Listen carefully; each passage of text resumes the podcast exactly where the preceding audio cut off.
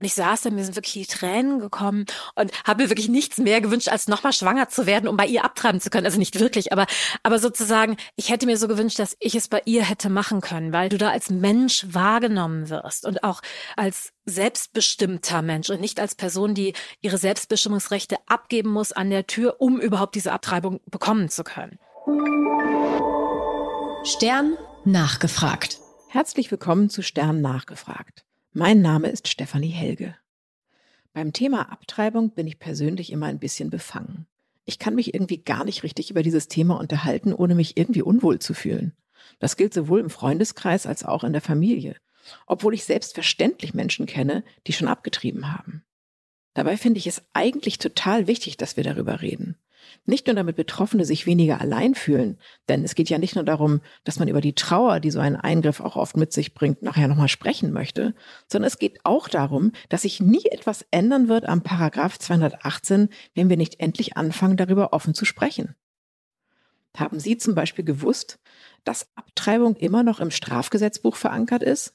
Mich hat das ehrlich gesagt total überrascht. Ich habe immer gedacht, nee, das, da sind wir längst weiter. Sind wir aber nicht. Es ist tatsächlich so, dass Abtreibung unter bestimmten Umständen zwar straffrei bleibt, aber immer noch im Strafgesetzbuch verankert ist als Straftat.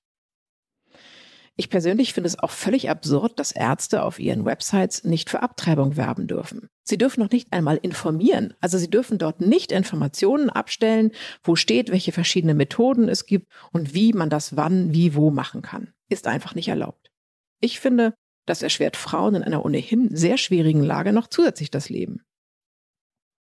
Ich spreche gleich mit Mitu Sanyal. Sie ist Kulturwissenschaftlerin, Mutter, Autorin. Sie hat viele Bücher geschrieben und schreibt über die Themen Feminismus, Sexismus und Identität. Sie ist bekannt dafür, dass sie auch Tabuthemen wie Vergewaltigung oder andere Formen der sexualisierten Gewalt ganz offen anspricht. Deshalb möchte ich mit ihr heute über das Thema Abtreibung sprechen. Willkommen zu Stern nachgefragt, Frau Sanyal. Ich freue mich, dass wir heute miteinander sprechen. Ich freue mich auch sehr. Frau Sanja, Sie haben ja bei uns im Stern darüber gesprochen, dass Sie in Ihrem Leben schon mal drei Abtreibungen hatten. Und Sie haben das ja auch selbst in Texten und Radiobeiträgen immer mal wieder thematisiert. Warum ist es so wichtig, dass Frauen offen über Abtreibung reden? Ich fände es sehr wichtig, dass wir überhaupt insgesamt als Gesellschaft offen darüber reden, weil wir immer noch so tun, als wäre es die absolute Ausnahme, als könnte das halt wirklich so passieren, wie vom Blitz getroffen zu werden. Und das Gegenteil ist der Fall. Es ist einer der häufigsten gynäkologischen Eingriffe, aber wir tauschen uns nicht darüber aus. Also wenn ich irgendwie Zahnschmerzen habe, frage ich meine beste Freundin, ob die mir eine gute Zahnärztin empfehlen kann. Bei Abtreibung ist das anders und das ist ein riesiges Problem. Das Thema ist ja auch wahnsinnig schambesetzt. Also man schämt sich ja darüber zu reden, wenn man irgendwie das Gefühl hat, man hätte versagt. Genau, also als ich das erste Mal irgendwie darüber in der Taz eine Kolumne geschrieben habe, hat dann eine sehr, sehr gute Freundin geschrieben, schreibt es doch nicht, sonst denken, ähm, keine Ahnung, Mensch, dass eine so intelligente Frau wie du nicht in der Lage ist, zu verhüten. zu doof dachte, zu verhüten, ne? Genau, zu doof zu verhüten ist. Und ich dachte mir dann so, genau deshalb mache ich es aber, um einfach deutlich zu machen, dass in einem fruchtbaren Leben es einfach passieren kann, egal wie gut wir verhüten, weil keine Verhütungsmethode hundertprozentig ist. Und wir haben ja wirklich das Gefühl, ne, irgendwie wir haben was ganz schlimm falsch gemacht. Großartig, Dankeschön. Gab es denn dann auf diesen ersten Text dazu auch viele Reaktionen, die äh, negativ waren? Äh, ja, natürlich. Also das ist, ist offensichtlich ist Abtreibung eines der absolut neuralgischen Themen. Wahnsinnig, wahnsinnig viele Reaktionen. Auch ganz viele, die mir dann irgendwie geschrieben haben, ich sollte gefälligst das Sorgerecht für meine Kinder verlieren. Und oh. also wirklich, also zu einem, ähm, also wo ich denke, aha, was denn jetzt? Ich dachte, ich sollte Kinder bekommen. Und, mhm. ähm, nein, anscheinend ist es ein unglaublich aufgeladenes Thema. Es geht halt direkt um Mord und Massenmord dabei. Also irgendwie schlimmer kann man es offensichtlich machen. Vielleicht, wenn man kleine Hündchen umbringen würde. Ne? Aber ähm, und das ist also, weil es ja, es sind ja Entscheidungen, die man trifft, die irgendwie auch sehr, sehr, also das machen wir nicht einfach nur so. Wir stecken da viel Gedanken rein.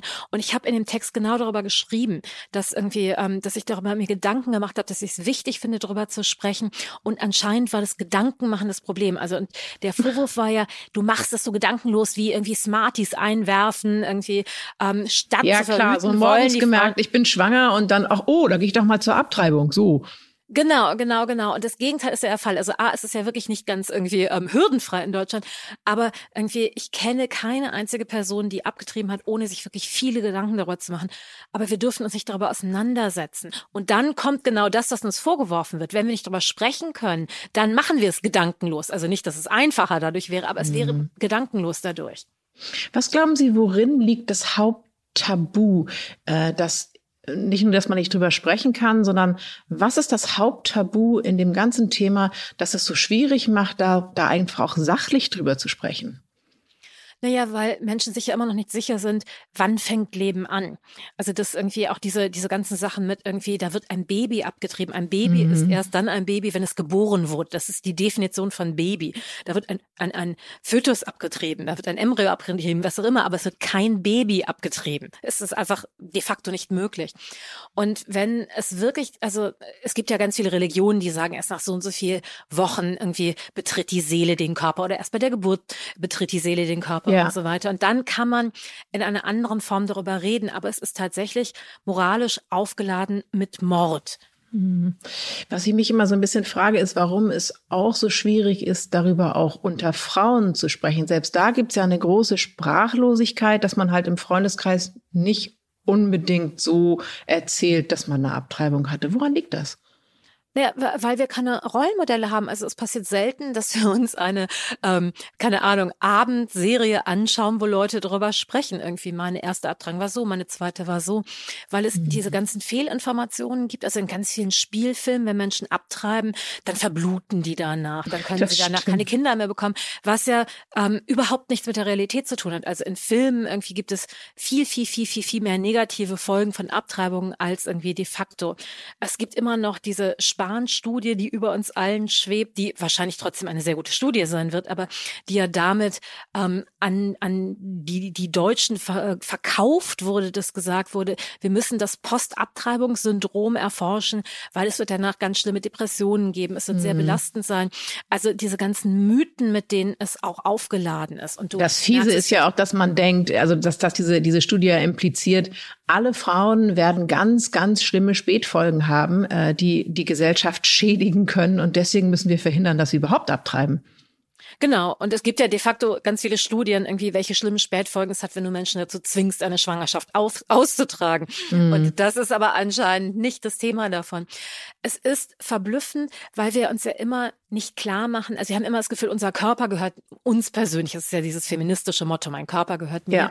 Aber an ganz vielen Punkten gehört unser Körper uns eben nicht. Und wir merken das jetzt mit Corona, dass es ganz viele Entscheidungen gibt, die der Staat treffen kann über Körper. Und das ist ja auch nicht immer nur falsch. Also das will ich überhaupt nicht sagen.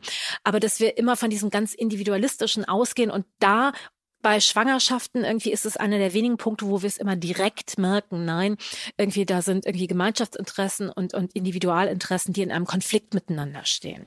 Ist das, ist, ist einer der Problempunkte auch, dass man also ich, ich finde es immer sehr, sehr seltsam, dass es so viele Frauen auch gibt, die so vehement gegen das Recht auf Abtreibung vorgehen. Und äh, diese Fremdbestimmung durch den Staat wird ja oft, also ist auch in der Vergangenheit, sind oft diese Gesetze ja auch von Männern verabschiedet worden, aber es gibt ja durchaus auch ganz viele Frauen, die das befürworten. Naja, natürlich. Also, und es ist ja auch gerade in diesem Thema, dass dann die Frauen nach vorne geschoben werden. Irgendwie genau. Ihr das mal, irgendwie, weil die ja sozusagen, ähm, wenn Frauen das sagen, dann kann es ja nicht frauenfeindlich sein. Aha, das ist ja, ähm, und irgendwie jede Politik, die Margaret Thatcher gemacht hat, war feministische Politik. Nein, natürlich nicht. Nein, oh. ein ganz kleines bisschen kann ich es verstehen, dass wenn Menschen sich überlegen, ich persönlich könnte es mir für mich nicht vorstellen, abzutreiben, dass sie dann leichter denken, oh, ich könnte es mir auch für eine andere nicht vorstellen. Ich glaube, es ist auch schwer, sich da reinzufühlen, wenn man es einfach noch nicht selber erlebt hat. Ja, ja, das kommt auch noch mal dazu und und weil es halt irgendwie etwas ist, aber was irgendwie, ähm, wie soll ich das ausdrücken?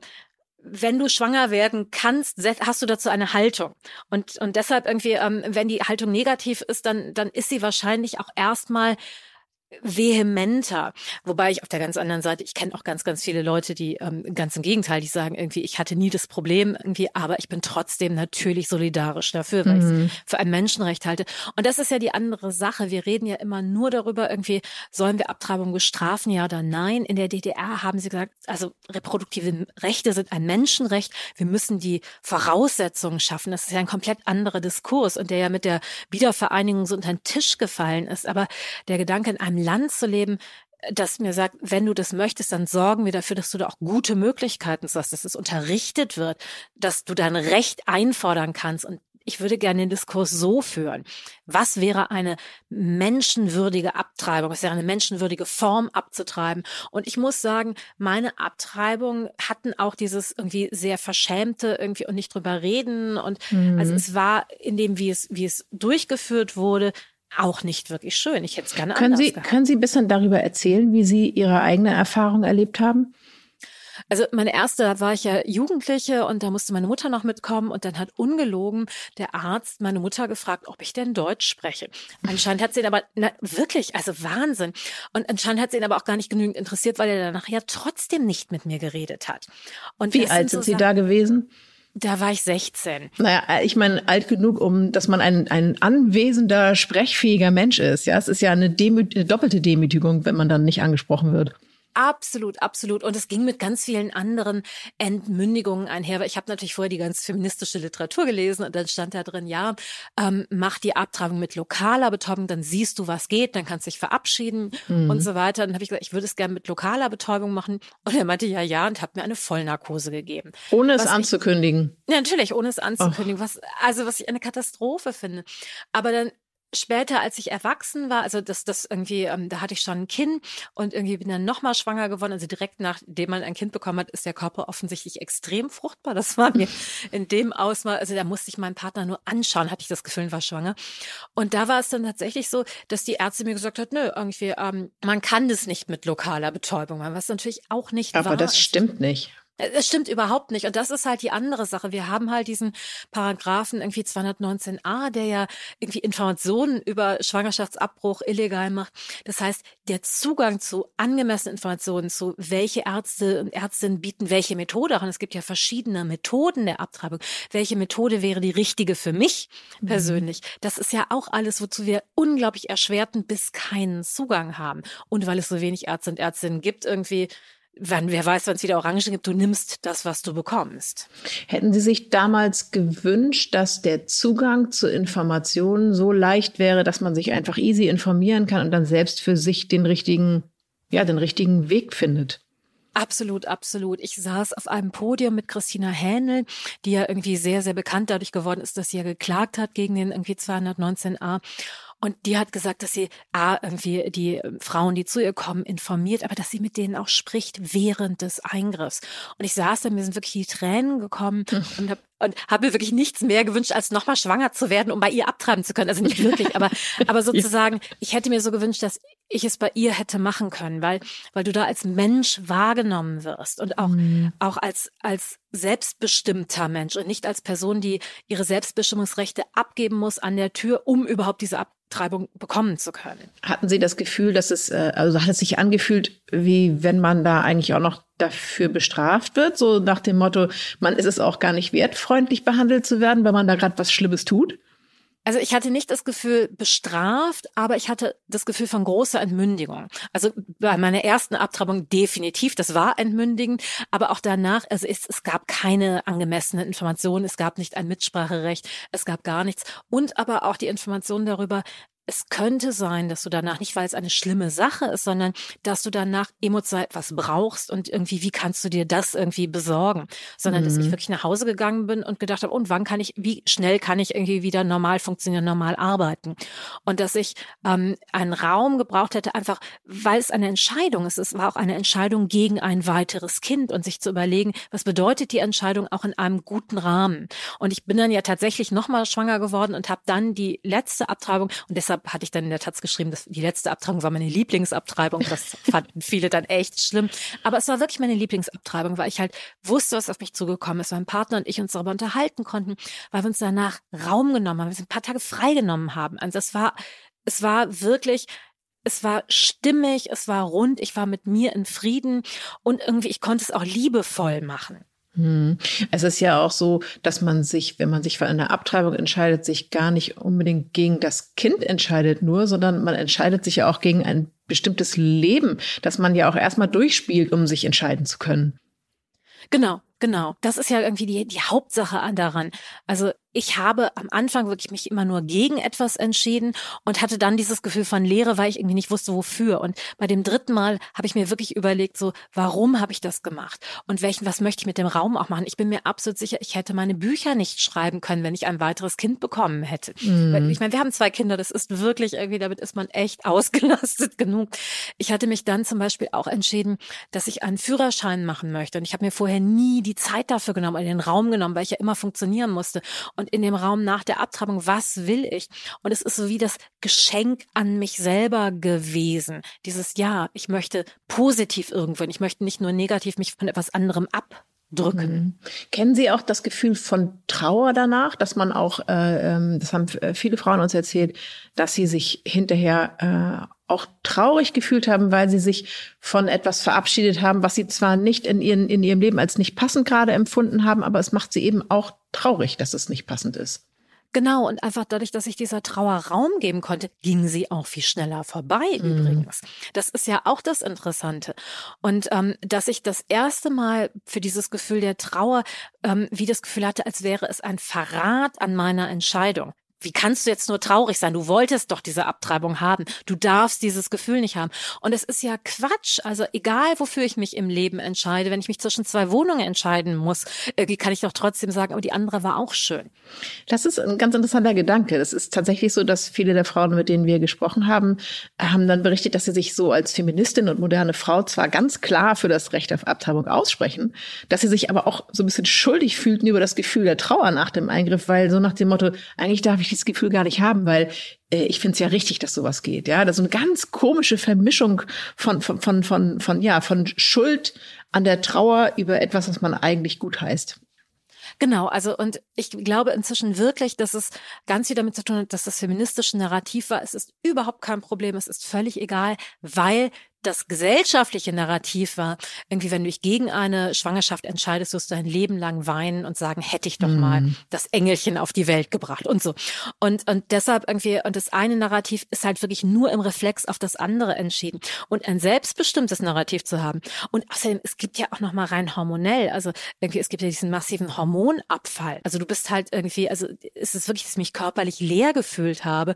Und das einfach wissen zu dürfen, äh, und das ist auch ein, irgendwie, das, das ist ja auch ein erleichterndes Gefühl. Es war jetzt auch nicht nur negativ, aber es war eben es war ein Gefühl da und dass wir, dass wir immer so tun, als dürfte es all diese Gefühle nicht geben, mhm. als wären Gefühle an und für sich, wenn wir nicht ganz eindeutig sind, dann ist es ein Zeichen, dass wir in Wirklichkeit verdrängen. Und das stimmt ja überhaupt nicht. Wir sind ja bei nichts im Leben eindeutig.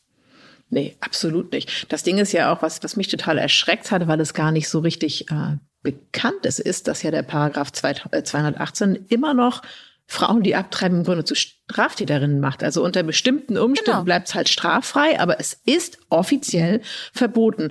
Welche Rolle spielt für Sie der Paragraph äh, 218 in Bezug auf Gleichberechtigung und Selbstbestimmung von Frauen?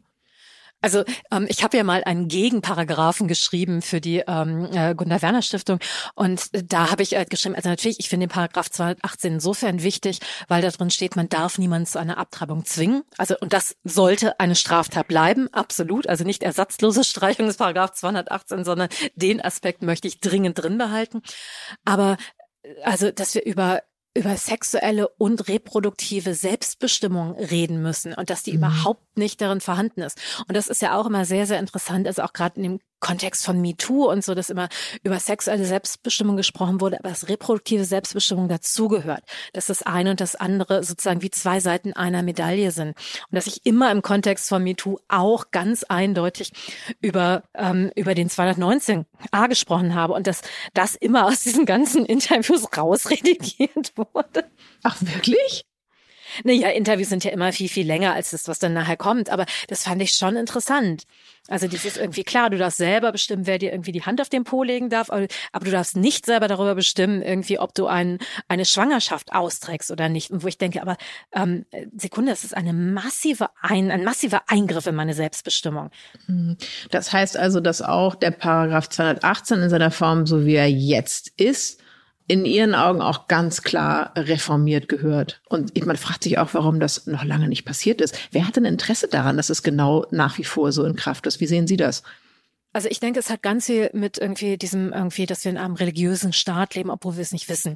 Also dass die irgendwie, das liegt ja wirklich irgendwie, dass die CDU, die Christdemokraten einfach sagen, das kriegen sie nicht mit ihrem Christlichsein verbunden.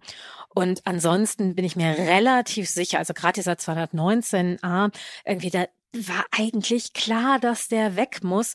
Und es ist wirklich dieses, ähm, dieses Undefinierende. Es ist ein christliches Land, in einem christlichen Land ist Abtreibung aber das große Tabu. Und darüber reden wir aber nicht. Also wir reden nicht, also wir sagen immer die ganze Zeit, oh, irgendwie, wir sind ein säkulärer Staat und irgendwie ähm, Einfluss auf Recht und irgendwie und, und Gesetze. Das hat ja nur irgendwie im Islam oder so, aber in, in, in unseren Ländern überhaupt nicht mehr. Und da merkt man, dass es ein massiver Einfluss darauf ist. Und Fakt ist ja auch, wenn es mehr Informationen gäbe für die Frauen, dass ja ganz viel von dem, was jetzt auch traumatisch ist in diesem Vorgang, gar nicht stattfinden würde, weil es bessere Informationen für Ärzte, bessere Informationen für Betroffene gibt. Genau. Ähm, wir hatten mal eine Veranstaltung, da hatten, ähm, da gab es eine Ausstellung, was überhaupt da abgetrieben wird. Ne? Also dass es wirklich Zellklumpen sind. Es ist, es ist kein Baby oder so. Und diese ganzen Internetseiten, die dann ja immer diese zerstückelten irgendwie. Ach, so ähm, schrecklich Arme und Beine, die irgendwo hängen. Und, und das ist ja einfach nicht wahr. Also das ist ja überhaupt nicht so. Und es sind diese Bilder, die uns so kriegen. Das sind ja auch sehr starke Bilder. Man möchte ja auch kein, nicht der Mörder eines Lebens sein, aber ich glaube, es ist, es ist, wie Sie anfangs auch sagten, es ist kein Baby. Nein, nein, es ist es überhaupt nicht. Und irgendwie, und dann ist ja die andere Sache, okay, wenn es uns jetzt wirklich um Leben geht, dann lass uns über alle weiteren Dinge auch reden. Da müssen wir über mhm. irgendwie die Grenzen Europas reden. Dann müssen wir wirklich reden, irgendwie, welches Leben ist schützenswert und wie können wir dafür sorgen, dass alles Leben schützenswert ist. Aber die andere Sache ist, es ist ja auch noch nicht einmal so, und da gibt es auch Studien zu, wenn wir, wenn wir Abtreibung verbieten, dass es dann weniger Abtreibung gibt. Es gibt nur mehr Tode oder mehr irgendwie wirklich irgendwie schlimme Folgen von Abtreibung, also irgendwie gesundheitliche Folgen und so weiter, weil die Leute es illegal machen, weil sie es in irgendwelchen Hinterhofkliniken machen, weil sie sich Medikamente im Internet besorgen und irgendwie und irgendwelche Kräuter nehmen und dann irgendwie wirklich, wirklich, wirklich verbluten. Haben Sie in der äh, Reaktion von Menschen auf das, äh, was Sie zum Thema Abtreibung gesagt und geschrieben haben, gemerkt, dass es da auch einen Generationenunterschied gibt? Oder ist das so sehr ähnlich geblieben, die emotionale Reaktion auf sowas? Ähm, also es gibt einen Generationenunterschied in den, ähm, in den Reaktionen von Frauen. Und zwar, also diese, diese 70er Jahre Feministin, da war das wie so ein, Thema, was erkämpft war und was klar war. Also für eine bestimmte, also für eine bestimmte Gruppe. Und irgendwie, und das war ganz interessant, dass ich dann von irgendwie jüngeren Frauen irgendwie plötzlich, also nicht feministischen Frauen, sondern irgendwie, das waren dann in der Regel tatsächlich irgendwelche christlichen Frauen. Das ist ja das Tolle im Internet. Man kann die so ein bisschen stalken. Man kann dann auf deren Profil gehen und gucken, irgendwie, aha, was tweeten die denn ansonsten? Was posten die ansonsten? Und das ist ja. wirklich interessant. Ähm, also, dass irgendwie ich da tatsächlich mehr heftigere Reaktionen von jüngeren Frauen bekommen habe, äh, von Männern, glaube ich, durch alle Altersklassen. Also das würde ich jetzt nicht, so nicht sagen können, aber ich war überrascht darüber, dass es eigentlich eben keine so großen Unterschiede gab.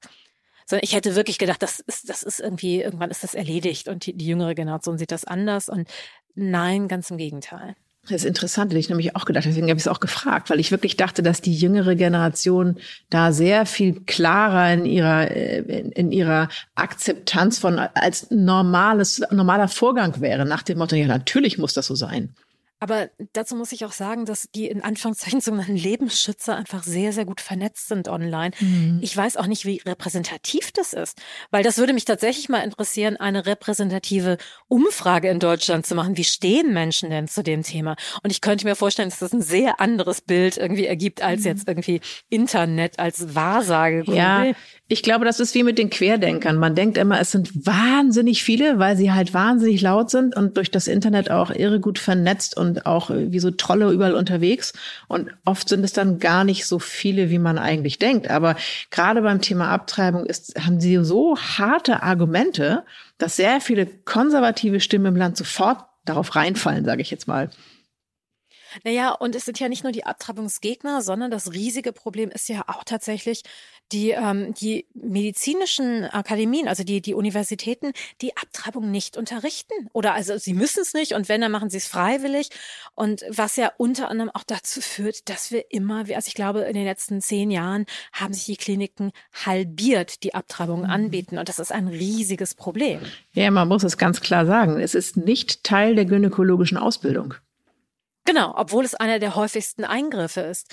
Und das war das andere. Also bei dieser Veranstaltung mit irgendwie äh, Christina Händel habe ich dann über diese irgendwie ähm, Doctors for, for Choice und Students for Choice und so geredet, die ja wirklich diese Workshops mit Papayas machen, wo sie dann sich selber irgendwie das beibringen, wie man irgendwie so eine Ausschabung an der Papaya macht. Weil wie an der äh, Papaya? Das, das kenne ich nicht. Erzählen Sie mal. An, an der Frucht doch wirklich ungelogen. Also dass sie irgendwie, also weil man kann, man kann es ja nicht an, einem, an einer Gebärmutter machen und eine Papaya ist ja ähnlich irgendwie, wenn man da zu tief reinsticht, dann irgendwie kommt nämlich das Skalpell hinten wieder raus. Also da muss man schon sehr mhm. genau wissen, wie man das macht. Und irgendwie mich hat es damals entsetzt. Ich dachte, wie Deutschland wird jetzt Entwicklungsland. Irgendwie, wir müssen uns selber Abtreibung an Früchten beibringen. Und dann meldete sich hinten, ungelogen, eine Frau sagte, sie wäre Medizinstudentin, wo man denn solche tollen Papaya-Workshops machen könnte. Sie würde sowas auch gerne bei Ihnen an der Uni anbieten. Das wäre so wichtig. Und oh. da ist mir klar geworden, wie hart die Lage eigentlich in Deutschland ist. Mhm. Ich finde das ehrlich gesagt kaum zu glauben, dass es das, äh, dass das nicht Teil der normalen gynäkologischen Ausbildung im Studium ist. Das ist ja. total schräg. Absolut. Wie ist es denn, äh, wie, würden, wie würden Sie sich in einer idealen Welt vorstellen, was wäre für Sie der beste Weg, mit ungewollten Schwangerschaften umzugehen? Also in einer idealen Welt irgendwie fände ich es erstmal auch toll, wenn nochmal mehr Forschung in Verhütungsmethoden investiert würde, wo ich auch denke, mhm. ey, so irgendwie, ähm, so weit sind wir da nun auch nicht gekommen. Also da hatten wir in den 70er Jahren gedacht, okay, also in 50 Jahren sind Bald wir. kommt die Pille für einen Mann, haben wir gedacht. ja, oder auch, also und was ja auch richtig ist als Argumentation, dass Pillen massiv in irgendwie in Hormone eingreifen, ob wir vielleicht nochmal mehr andere Alternativen hätten. Nee, ähm, da ist ja, also das ist ja wirklich wie so ein irgendwie ähm, Verhütungsnotstand, über den wir auch nicht reden. Aber in einem optimalen Land fände ich A ein Gesetz, das also ein bisschen wie an der DDR orientiert, dass es ein Menschenrecht ist, dass es unterrichtet werden muss.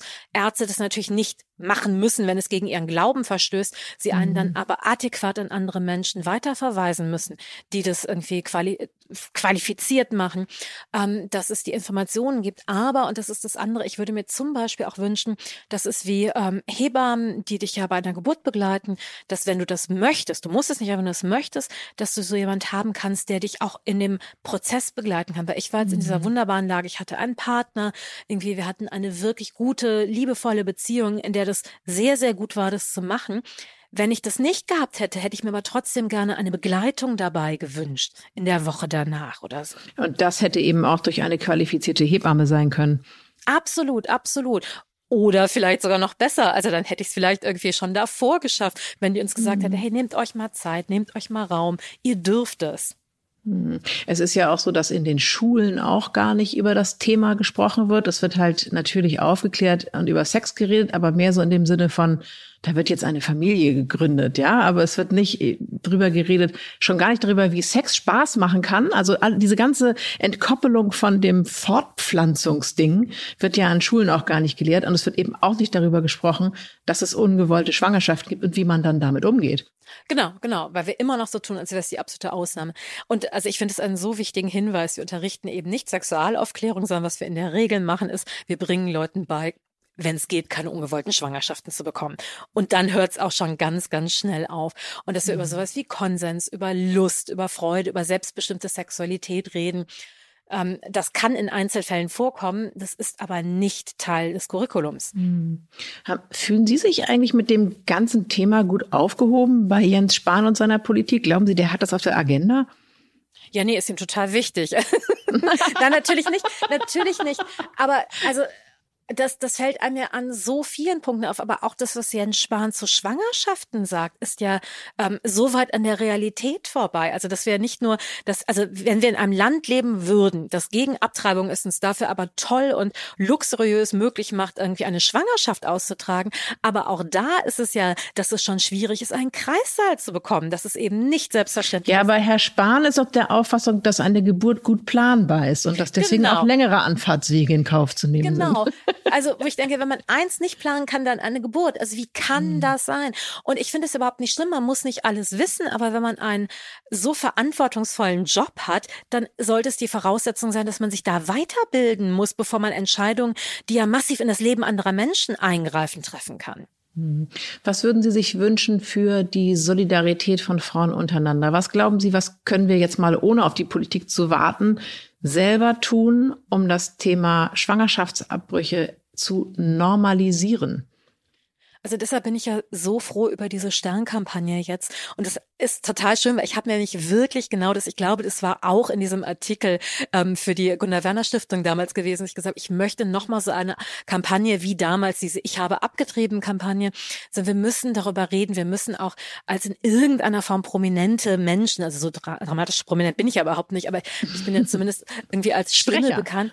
Genau. Genau. Einfach sagen, irgendwie, wir haben das gemacht. Es ist Teil einer Normalität. Es gibt gibt viele unterschiedliche Normalitäten darin. Also es gibt nicht die eine richtige Form irgendwie mhm. ähm, dafür zu empfinden. Und es ist auch völlig in Ordnung, wenn du dir Abtreibung überhaupt nicht vorstellen könntest. Auch das ist in Ordnung, als ein Teil einer Vielfalt von Entscheidungen darin.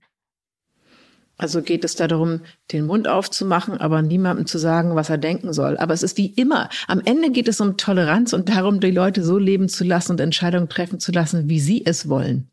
Genau, und es geht um Kommunikation und es geht wirklich darum, miteinander im Gespräch zu bleiben. Nicht nur zu sagen, ich habe es gemacht und das ist das Ende des Gesprächs, sondern mir geht es auch darum, und das war mir wichtig daran und das hätte ich gebraucht oder das war gut, das ist auch gut gelaufen. Wir lernen ja am meisten auch von den Dingen, die, ah, das hat bei dir funktioniert. Wie ging das? Und äh, gute Adressen, gute Adressen mhm. weiterverbreiten. Ich finde deswegen ihre eigene, ihre eigene Geschichte ganz interessant, weil sie eben sagt, die erste war ganz schrecklich, also auch so, so fremdbestimmt und sie waren wie so ein Objekt, mit dem keiner geredet hat. Und bei der dritten hatten sie das Gefühl so, jetzt weiß ich, wie der Hase läuft, jetzt weiß ich, was ich brauche. Und wenn wir mehr darüber reden würden, dann gibt es vielleicht Leute, die schon beim ersten Mal wissen, was sie eventuell brauchen könnten und so agieren können, dass es für sie am, am, am, am besten funktioniert.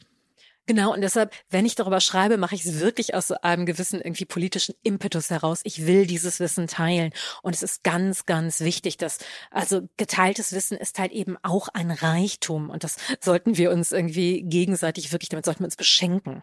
Hm. Frau Sanja, ich danke Ihnen ganz herzlich für das Gespräch. Ich danke Ihnen. Wir haben nicht nur mit Mito Sanyal über Abtreibung gesprochen. In der aktuellen Ausgabe des Stern, der seit dem 2. Juni am Kiosk liegt, finden Sie die Erfahrungsberichte vieler Frauen. Einige Statements können Sie auch als Video auf stern.de anschauen. Übrigens widmen wir die komplette Woche im Heft und auf stern.de dem Thema Frauen und Gleichberechtigung. Wir sind zwar schon ganz schön weit gekommen, aber es gibt noch eine Menge zu tun. Also, bleiben Sie laut und bleiben Sie mutig. Ihre Stefanie Helge. Stern nachgefragt. Dieser Podcast ist Teil der Initiative Zeit, die Dinge neu zu sehen. Dieser Podcast ist jetzt vorbei, aber wir hätten noch einen anderen Podcast-Tipp. Worum es genau geht, erzählt euch der Host am besten selbst. Hallo, ich bin Peter Wohleben, Förster und Bestsellerautor und ich bin nicht nur am Schreibtisch und im Wald, sondern ab und zu auch im Studio. Und dort unterhalte ich mich mit vielen spannenden Gästen über das Thema Wald, über das Thema Natur, Umweltschutz, Klimaschutz, aber auch über ganz persönliche Dinge. Und das macht mir total viel Spaß und da würde ich euch gerne mitnehmen. Also hört doch mal rein. Audio Now.